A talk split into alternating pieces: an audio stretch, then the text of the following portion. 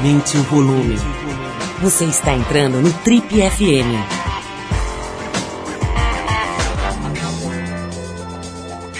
Oi, eu sou o Paulo Lima e a gente está começando agora mais um Trip FM, o programa de rádio da revista Trip. Já são mais de 30 anos no rádio brasileiro. E é o seguinte, nesse mês de abril, todas as ferramentas de comunicação aqui da Trip se debruçam sobre o mesmo tema. O assunto é peso. A gente está falando do peso corporal, sim, com certeza, e também do peso, da ideia de peso vista por outros ângulos, com outras câmeras. Mas dietas, cirurgias, bullying, mito do corpo perfeito, os programas de TV sobre alimentação, sobre dietas, a gente procurou explorar isso tudo sobre as mais diversas lentes, né, as mais diversas faces desse tópico peso que está na cabeça de praticamente todo mundo, né? Se não é a maioria aí que quer perder algum peso, é gente que precisa ganhar, enfim, uma, uma obsessão aí bastante grande, um tema que interessa a muita gente. Pô, e para ajudar a gente nessa jornada, a gente foi conversar com o Leandro Hassum, que é um ator super conhecido, né, humorista, que estrela os filmes brasileiros de maior bilheteria atualmente. O André Marques, aquele eterno personagem mocotó, né, da Malhação, que perdeu recentemente incríveis 75 quilos, um cara que viveu bastante, muitas complicações em função do, do sobrepeso. Flúvia Lacerda, uma das mais bem-sucedidas e requisitadas modelos plus size do mundo, né? Muita gente até chama de Gisele Bündchen da moda plus size. Uma mulher linda, enfim, é interessante a história dela. Muita coisa legal nas revistas Trip DPM desse mês, explorando o tema peso. Vale a pena dar uma olhada. E para reforçar o estudo sobre esse tópico aqui no programa de rádio, a gente vai resgatar uma conversa que a gente teve há algum tempo atrás com um dos mais gabaritados profissionais de nutrição no país, o Antônio Lancha Júnior. Ele é formado em Educação Física pela Universidade de São Paulo e fez mestrado e doutorado em Nutrição Experimental na USP, e depois um pós-doutorado em Medicina Interna na Universidade de Washington. O Lancha também foi um dos responsáveis por montar o cardápio do Ronaldo Fenômeno, naquele quadro Medida Certa do programa Fantástico lá da Globo. E junto com a esposa Luciana, ele é autor do livro Fuja das Dietas, Aprendendo a Comer, Escolha Isso e Não Aquilo. Nesse papo aqui com o Triple FM, ele fala sobre obesidade, obesidade infantil, sobre atividade física, alimentação, vai desmistificar o consumo de alguns alimentos e tirar várias dúvidas dos nossos ouvintes. Vale a pena ouvir essa conversa com uma grande autoridade no assunto alimentação. Mas antes do Lancha Júnior, a gente vai de Toots and the Maytals. A faixa é Take Me Home Country Road, um clássico muito legal. Vamos de música então e na sequência a gente volta com a fera da nutrição Antônio Lancha Júnior aqui no Trip FM de hoje.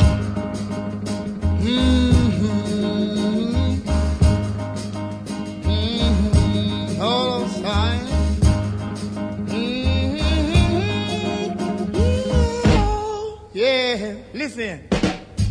God knows heaven, West Jamaica, True is a mountain shining down the river. All my friends there, holding on those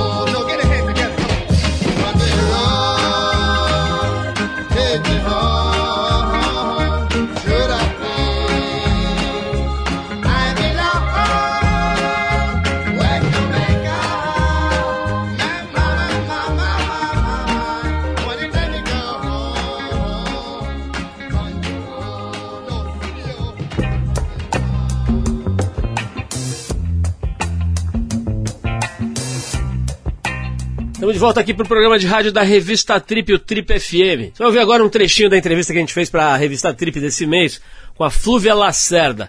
É uma das principais modelos plus size do mundo.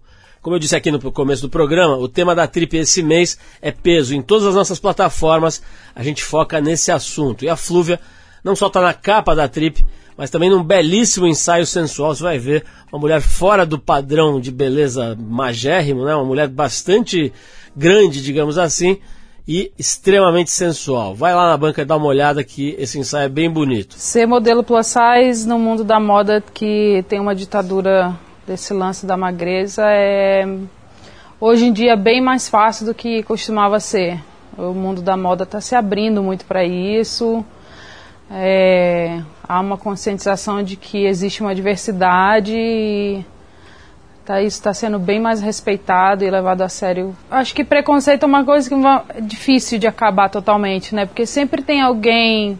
A forma que eu vejo isso é essa coisa de. As pessoas refletem muito como elas se sentem. Então, você xinga, ofende, bota para baixo, porque eu acho que isso reflete você e não eu. O seu problema não sou eu, o seu problema é você. Beleza para mim é você tá de bem com a sua própria pele. Como encara a nudez feminina? É, eu acho que sempre feito de uma forma positiva passa uma mensagem, né? Transmitir que você está de bem com você mesma e tentar passar isso para pessoas que até porque é uma coisa que eu vivo muito no meu trabalho escutar das mulheres que uma imagem só fez tanto efeito positivo na cabeça delas, né?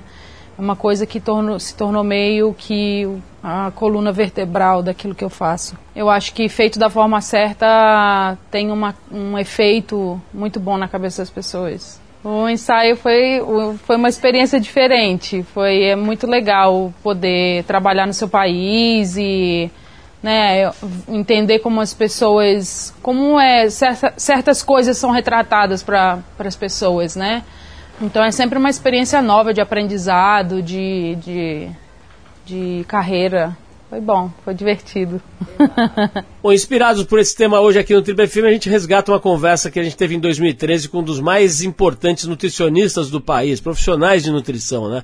O Antônio Lancha Júnior. Vamos ouvir. Júnior, maior prazer te receber aqui. Júnior, recentemente, não sei se você acompanhou aí, foi lançado um documentário muito interessante chamado Muito Além do Peso. Uhum. Né, o pessoal do Instituto Alana que, que produziu, que financiou, enfim, que fez, tornou real, né, tornou possível esse filme. A gente deu um certo destaque aqui nos nossos veículos por causa da importância do assunto, né? Quer dizer, os caras estão ali, de, de, alguma maneira, denunciando que a tal da epidemia da obesidade infantil já tomou conta, né? Uhum. Como é que está isso, cara? Como é que você lá na USP, com seus colegas, com os cientistas todos lá, estão vendo o galope né, dessa, dessa criançada comendo lixo no Brasil. É, existe uma distância muito grande, Paulo, do que é o alimento em si do que a criança ingere.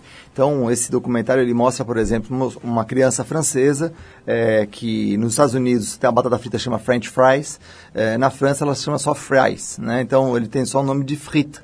Então a criança come aquilo, ele não sabe o que é batata que ele está ingerindo. Ele está comendo uma coisa frita que ele não sabe o que é. Então, existe um distanciamento, em parte a, a sociedade ela tem uma responsabilidade muito grande por fazer com que a mãe, principalmente, saia dessa proximidade da alimentação e perca a educação do filho na questão alimentar. Então, não vai com o filho no supermercado, não compra comida, essa aqui é a berinjela que a gente já comeu já tarde, enfim, é, mostre para ele os alimentos. Então, existe uma preocupação mundial em se reverter isso, trazer para a cultura da criança na escola ou mesmo em casa, esse conhecimento dos alimentos in natura e depois fazer o consumo. Então a criança ela come uma geleia de morango, mas não sabe qual é a cara que tem o um morango. Então é muito importante isso. É, existe uma preocupação é, mundial. Na França, a relação que existe com obesidade, hoje em dia ela é vista como uma deficiência cultural, não como uma deficiência econômica.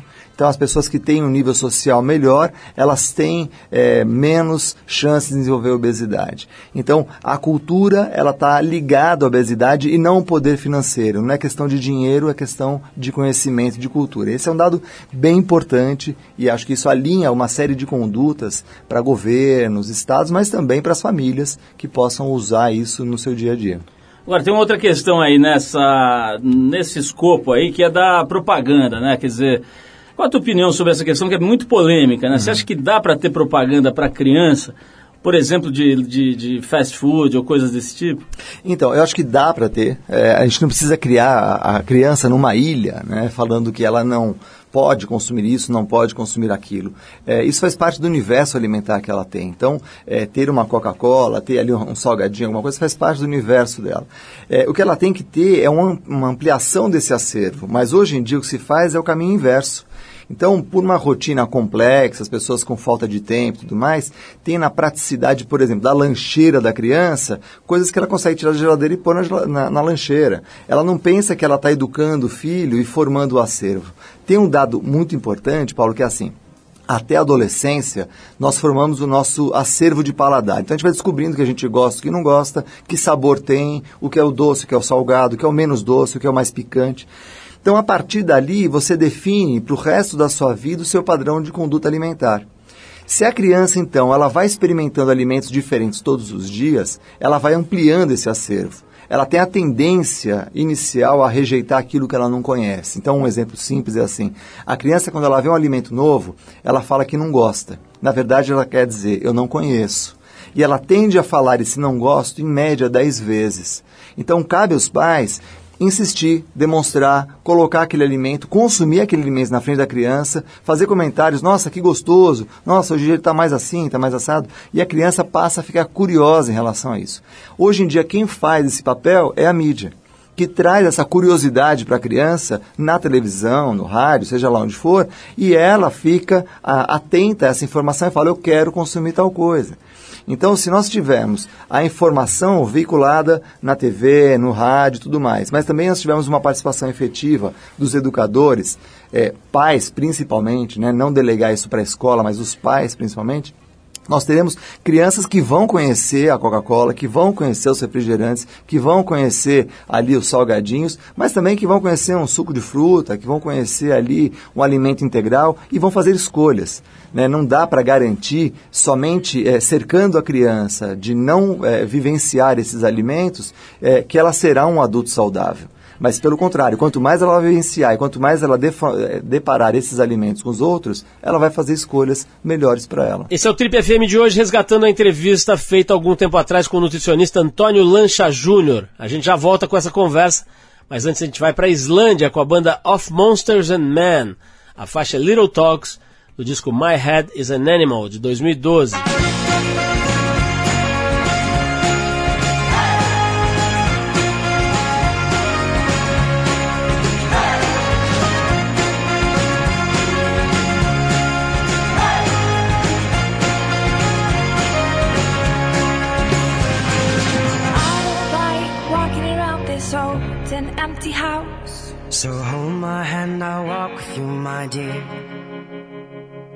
Stars creak as you sleep, it's keeping me awake. It's the house telling you to close your eyes. And some days I can't even trust myself. It's killing me to see you this way. Cause though the truth may vary, this ship will carry our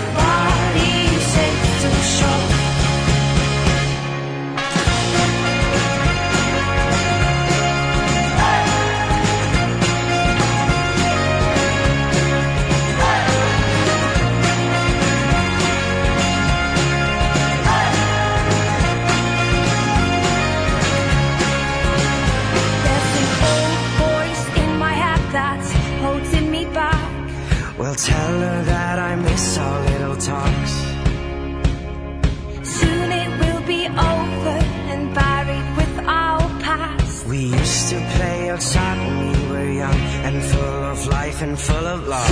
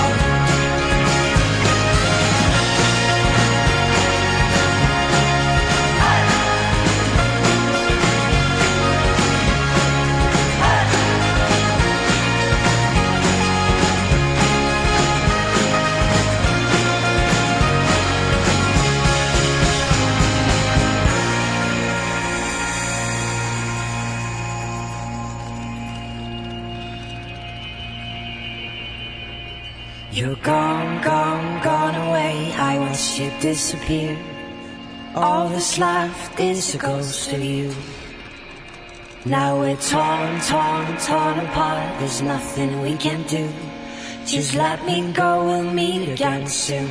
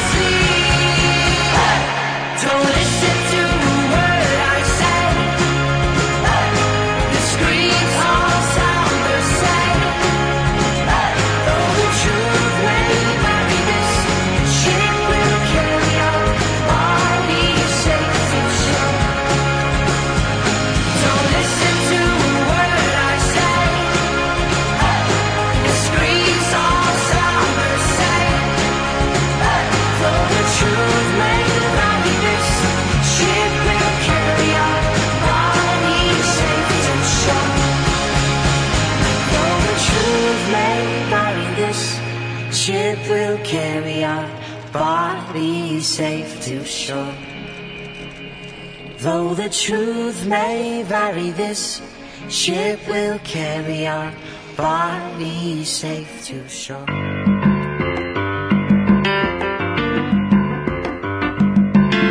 Legal, pessoal, estamos de volta. Esse é o programa de rádio da revista Trip. Hoje conversando com um cientista. O homem se chama Antônio Lancha Júnior, ligado à Universidade de São Paulo. Está trabalhando há décadas com nutrição e também com atividade física, né? A combinação dessas duas coisas. Júnior, estava comentando com você aqui sobre um episódio que aconteceu comigo, com a minha filha de 7 anos. Ela virou para mim e falou: Papai, churros é bom? Aí me veio aquela interrogação, aquela ampulheta né, do, do- no cérebro, assim, bom, o que, que eu respondo? Eu respondi para ela que é bom, é muito gostoso, né, que realmente é um negócio saboroso, mas que é um negócio que faz mal para a saúde. Né? E a segunda pergunta foi assim, onde tem? Eu falei, olha, tem naquele lugar que a gente vai de vez em quando, tem um que é bem gostoso, mas de novo, é uma fritura, não é um negócio legal de comer muito, porque a saúde pode ficar comprometida. Né? Essa minha resposta foi muito científica para uma menina de 7 anos. Eu errei ou fui bem? Como é que é? É difícil falar se acertou ou errou, né? Eu não gosto muito dessas duas expressões binárias, assim ou não, acerto ou errado, mas é, o que a gente vê é o seguinte, Paulo, a criança, como eu disse anteriormente, ela está formando o acervo dela. Então, a Juju ela poderia ir lá é, experimentar os churros e odiar os churros. Ela poderia morrer de paixão pelos churros. E você apresentou esse alimento a ela. O, o que é interessante é a gente apresentar o alimento de uma forma não emocional. Então fala, olha filha, o churros é um alimento assim, até se for o caso, fazer em casa, mostrar, ver como é tal. Pega isso aqui, faz isso, frita aqui, depois recheia, não recheia, ou faz que nem os espanhóis, né? Molha ali na, na coisa e deixa ela, ela tirar as conclusões dela.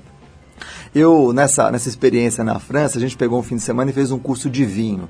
E foi uma coisa bem interessante, porque a professora falou assim, olha, agora vocês vão experimentar esse vinho aqui, uma safra 2010 tal, eu queria que vocês falassem o que vocês sentiram no, sabor desse vinho. E daí um fala, ah, senti gosto de cereja, outro, ah, senti gosto de frutas vermelhas, ah, senti um gosto de madeira, enfim, cada um falou uma coisa. Daí eu falei para ela, ah, mas qual que tá certo? Ela, todos porque cada um tem uma história de sabor e foi um exemplo muito bacana que ela deu. Então, essa percepção de sabor que a gente tem no vinho, a criança também vai ter com o alimento. A criança ela pode experimentar os churros e falar: "Nossa, pai, isso aqui é muito doce, eu não gostei". Ou pode falar: "Pai, isso aqui é uma delícia, vamos comer mais". Então, é deixar o julgamento por conta da criança. Quando a gente fala de saúde, não faz bem para a saúde e tal, a criança ela não tem muito essa dimensão o que é tá bem para a saúde ou tá mal para a saúde. Então, é, introduzir primeiro a questão de saúde para ela, né? Então, você machucou o dedinho, tá? Isso aqui não é bom para a saúde. Quando você machucou o dedinho, está fazendo mal para a saúde. Né? Não, você está bem, você não está ficando gripado, suas amiguinhas estão gripadas, você está bem de saúde. Então, primeiro dá referência do que é saúde. A partir dali, você começa a colocar as informações do alimento, falando isso faz bem, isso faz mal. Aí ela já sabe o que é. Júnior, outra coisa que a gente observa aí também é o bambo, bambolê, não, uma montanha russa dos alimentos prescritos e dos alimentos adorados, né? Tomate, uma hora é um verdadeiro esponja de, de agrotóxicos, outra hora é uma coisa que o licopeno, licopeno, né? Licopeno, que protege que protege você próstata. e que você vira o super-homem comendo tomate e tal. Quer dizer, o povo fica realmente confuso, né? Então eu queria saber de você o que, que a ciência sabe, enfim, qual é- se há consenso, o que, que se pensa hoje sobre certos alimentos sobre os quais as pessoas têm dúvida, né? Por exemplo, o ovo, né? O ovo teve um tempo que podia nem passar perto de ovo que as suas artérias explodiriam a qualquer momento, né? Agora, de repente, o ovo foi aceito novamente no seio da família, né? Como é que está o nosso querido ovo nesse momento? Então, saiu uma matéria, um artigo bem interessante, saiu agora em abril é, desse ano, um artigo mostrando que é, o consumo crônico de ovo, ele tem uma substância que a é, médio e longo prazo pro- pode estar associado a- aos problemas cardiovasculares, sim. Então, ele retoma um pouco a polêmica, não olhando para o colesterol, mas olhando para outras coisas, para mudanças de bactérias intestinais, aumento de ações inflamatórias nas artérias, e aí desenvolver o problema de, de, de, eh, redução da luz das artérias e, consequentemente, problemas cardiovasculares. Então, ele retoma um pouco esse ponto, mas eu achei ele bem interessante porque mostra o seguinte: não existe alimento proibido e alimento permitido. Existem alimentos que a gente vai usar na nossa vida. E a gente tem que conhecer esses alimentos e fazer é, é, deles um benefício da nossa alimentação. Então, é, esse consumo ele não pode ser é, caracterizado por um alimento. O licopeno do tomate é bom? É bom, sem dúvida alguma, mas não é por isso que eu vou comer só salada de tomate todos os dias. Tem outros nutrientes que fazem um papel importante. E cada vez mais, Paulo, a gente vê que não é um nutriente isolado, mas sim um conjunto de alimentos, um conjunto de nutrientes. Saiu um estudo recentemente mostrando que quando você usa uma substância isolada, ela tem um efeito completamente diferente de você consumir aquilo no alimento. Então, quando você consome o licopeno como uma substância isolada e você consome o tomate, o tomate tem mais benefício do que o licopeno isoladamente. Porque aí muda um conjunto de coisas, muda a bactéria no intestino, muda o sistema inteiro, não apenas o licopeno. Mais uma pausa para a música, agora é a vez do britânico John Mayall e a faixa Mess Around. Daqui a pouquinho tem mais Trip FM hoje falando sobre peso, sobre alimentação e obesidade com o nutricionista e professor Antônio Lancha Júnior.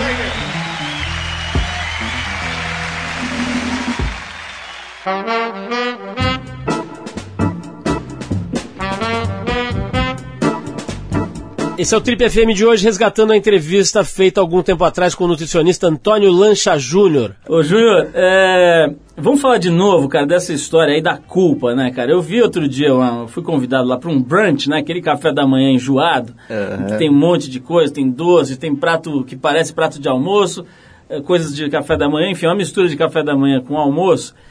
E você para diante daquele mesão ali, dá vontade de chorar, né? Porque todos os pratos, você olha, você leu algum artigo científico que manda você não comer aquilo. né? Esse não, esse não. Então, assim, o certo seria você tomar um copo d'água e chorar, né?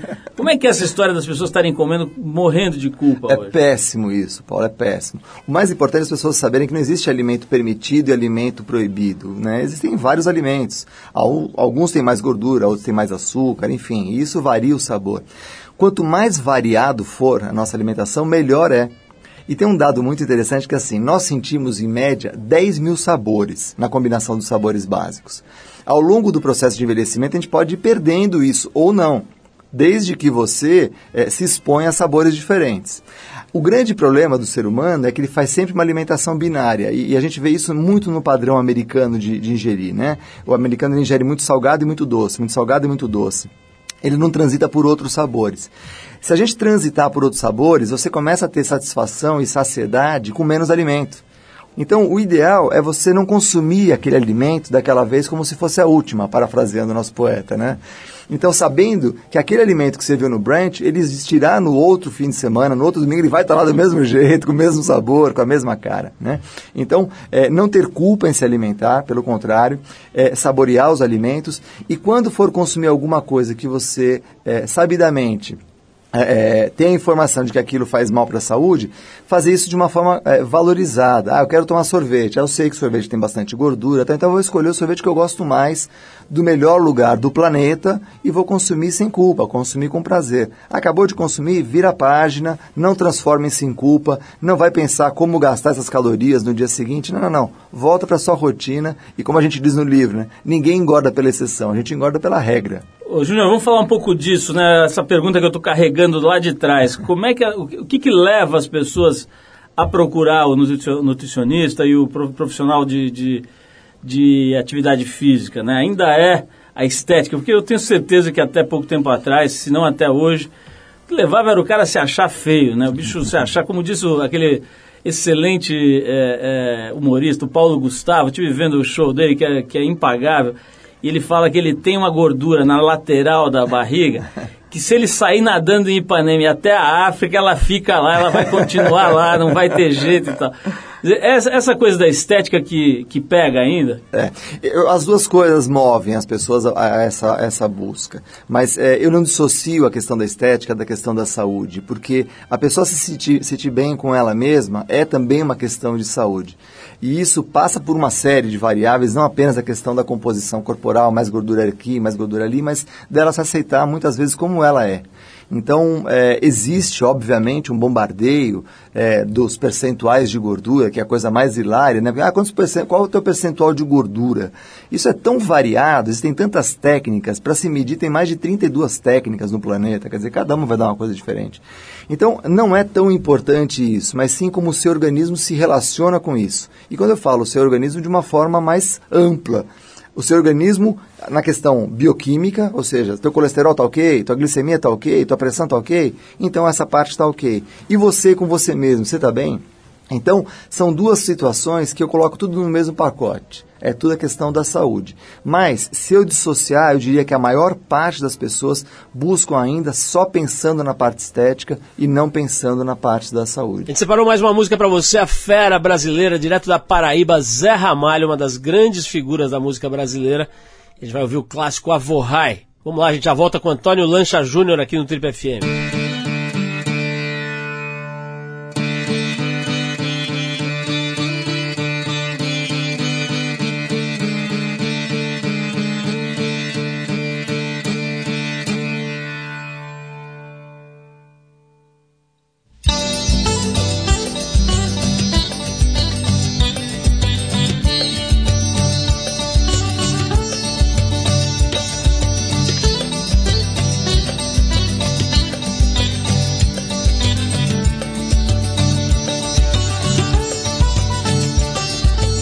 Velho cruza a soleira, de botas longas, de barbas longas, de ouro o brilho do seu colar.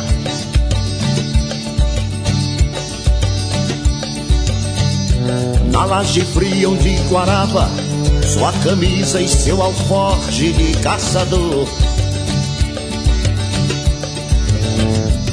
O meu velho invisível, a.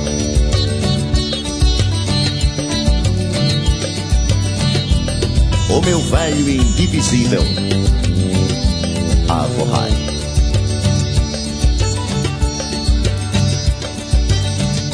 Neblina turva e brilhante em meu cérebro coágulos de sol. A manita matutina e transparente cortina ao meu redor.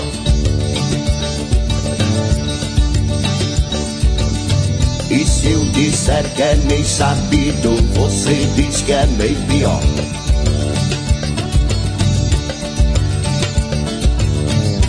E pior do que planeta quando perde o girassol.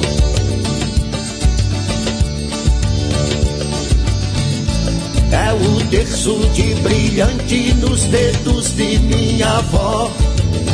E nunca mais eu tive medo da porteira, nem também da companheira, que nunca dormia só.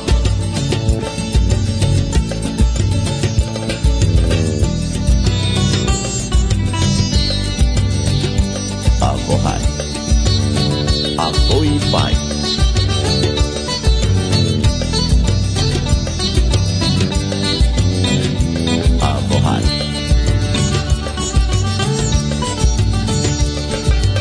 O brejo cruza a poeira, de fato existe um tom mais leve na palidez desse pessoal.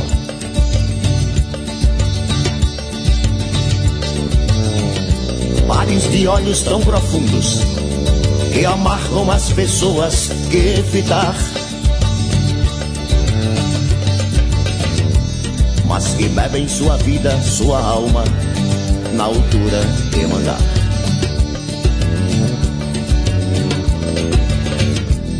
São os olhos, são as asas, cabelos de avorrai.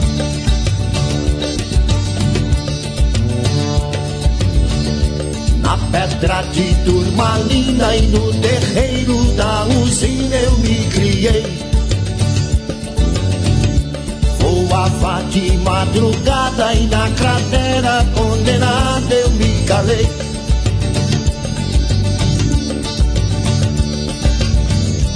Eu calei foi de tristeza, você cala por calar.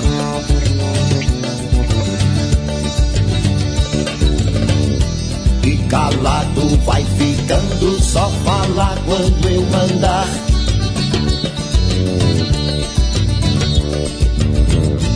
É buscando a consciência com medo de viajar até o meio da cabeça do cometa, girando na carrapeta do jogo de improvisar. Entrecortando eu sigo dentro a linha reta, eu tenho a palavra certa pra doutor não reclamar.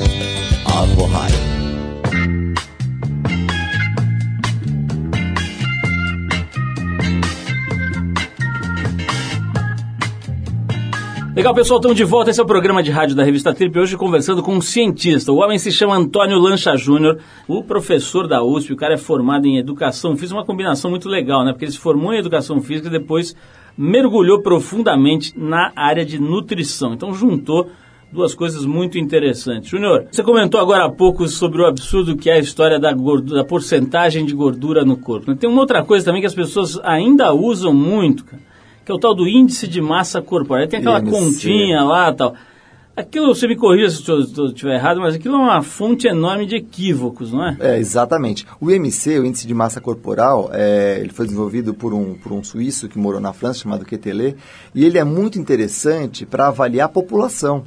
Se eu avalio, por exemplo, a população da cidade de São Paulo, o IMC dela vem crescendo ao longo do tempo, é um dado em termos de saúde pública muito importante. Agora, quando eu pego individualmente e faço o IMC, eu posso cometer um julgamento totalmente equivocado, por exemplo, pegando o Mike Tyson no auge da sua forma, ele ia ter um IMC de 30, ele ia ser um obeso né, nível 2. Mórbido. Mórbido, quase. Então, não é esse o fato. Ou seja, não- você não pode relacionar peso com gordura. Muito embora é, exista uma tendência ao engordar ou ganhar peso, não quer dizer que uma pessoa pesada é gorda. Você pode ter uma pessoa pesada muito forte e uma pessoa muito magra, muito gorda, como é o caso das modelos. Então, você pode ter uma modelo que não tem massa muscular, tem um tecido ósseo e tem massa adiposa muito grande, e você olha e fala, nossa, ela é extremamente magra. Se você for olhar isso conceitualmente, ela não é magra, porque o tecido que ela tem é gordo. Então ela é gorda com peso baixo. Hum. Ô, Júnior, outra coisa também que está meio voltando à moda, eu tenho ouvido falar bastante, cara. Tem até um nominho aqui, eu não sei se isso é novidade ou não, Intermittent Fasting, AF, que é o jejum em dias alternados, realizado uma ou duas vezes por semana.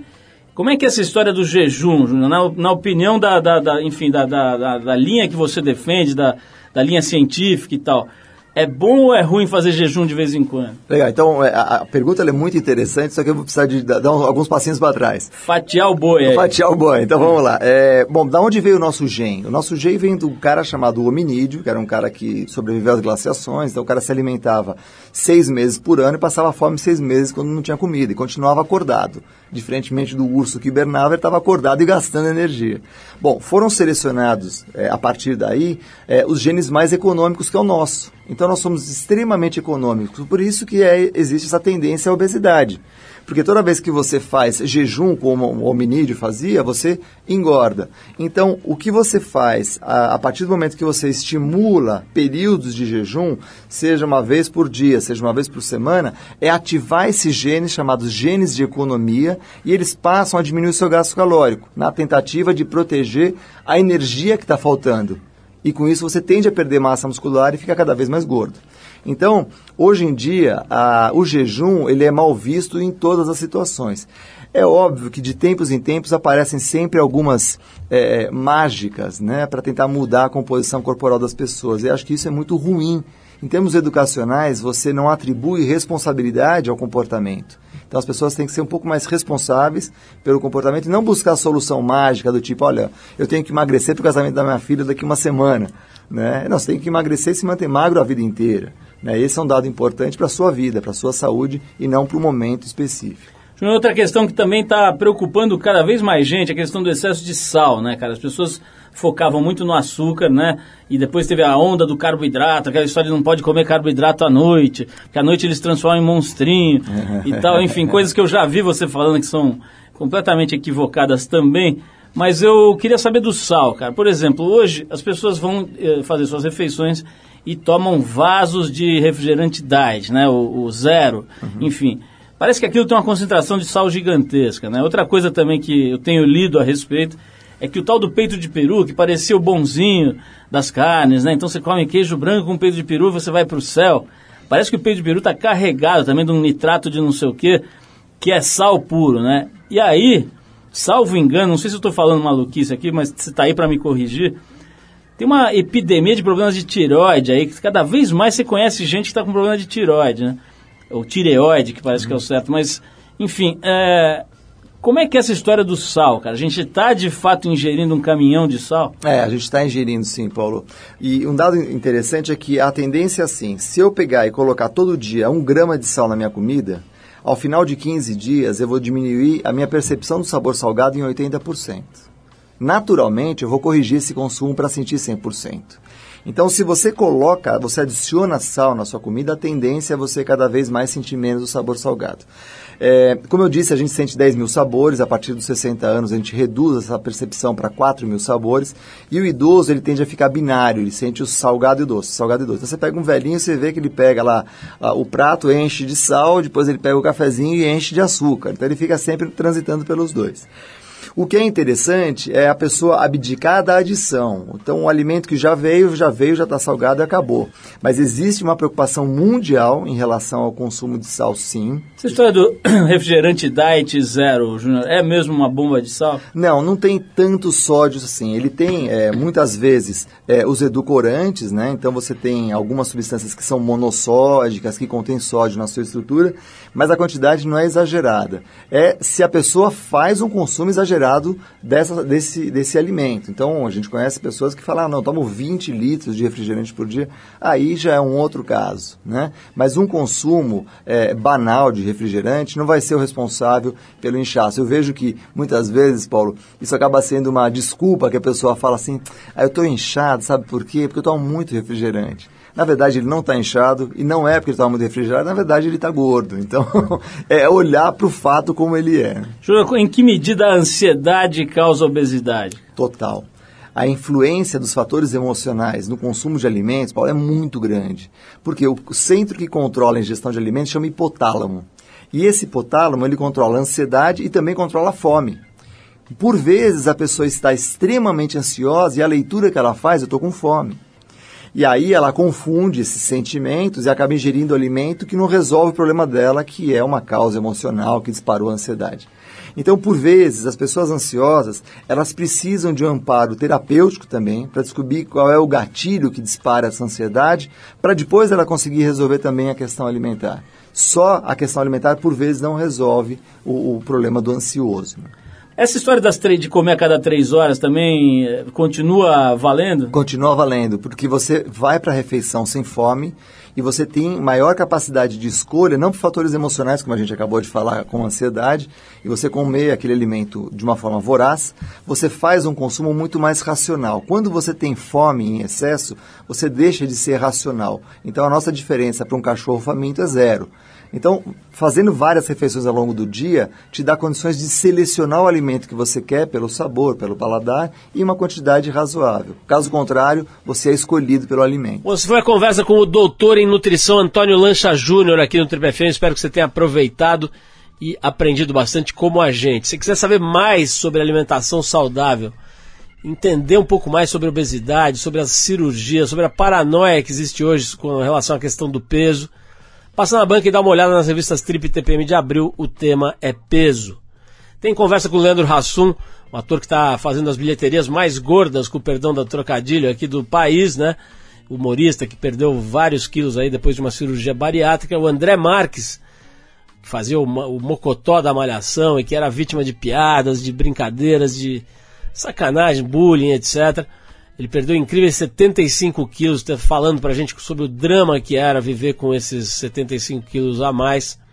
Tem a Flúvia Lacerda, uma das mais famosas e requisitadas modelos plus size do mundo, conhecida como Gisele Bündchen da moda plus size, um ensaio sensual bem legal com ela, que está na capa também.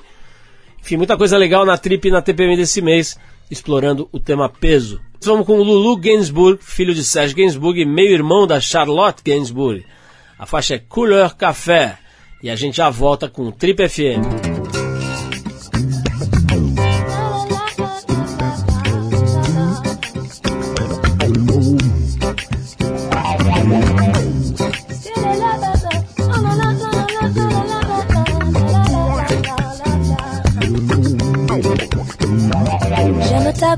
Café, tes cheveux café, ta gorge café. J'aime comme pour moi tu danses, alors j'entends murmurer, toute bracelet, joli bracelet. À tes pieds il se balance, couleur café, que j'aime ta couleur café. Couleur ta couleur café. J'ai quand même fou l'effet le fait que ça fait de te voir rouler ainsi des yeux et de. Si tu fais comme le café, rien qu'à m'énerver, rien qu'à m'exciter. Ce soir la nuit sera blanche, couleur café, j'aime ta couleur café.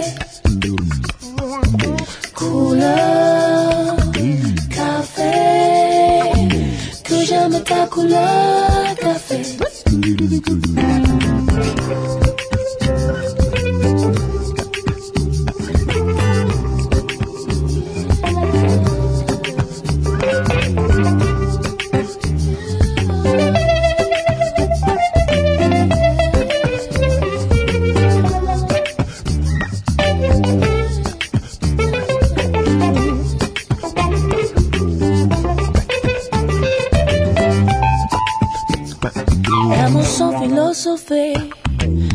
Comme le café, très vite passé.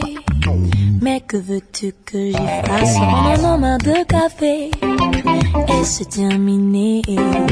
Pour tout oublier, on attend que ça se tasse. Couleur café, que j'aime ta couleur café.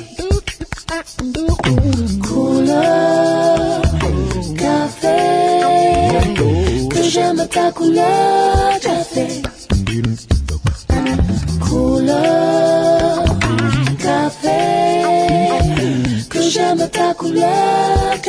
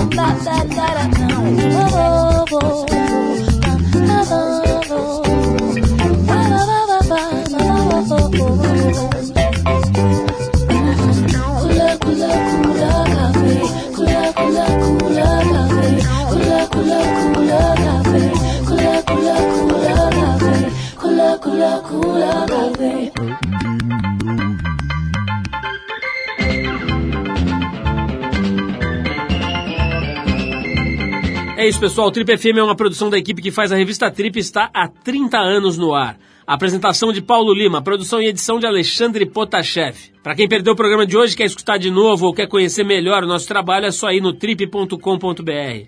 Lá você vai encontrar um arquivo com centenas de entrevistas feitas por nós aqui nos últimos 14 anos.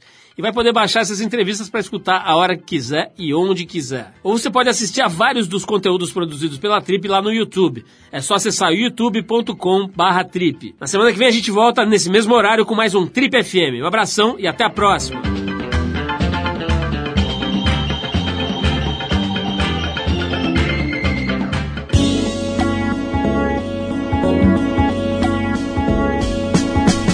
Você ouviu Trip FM.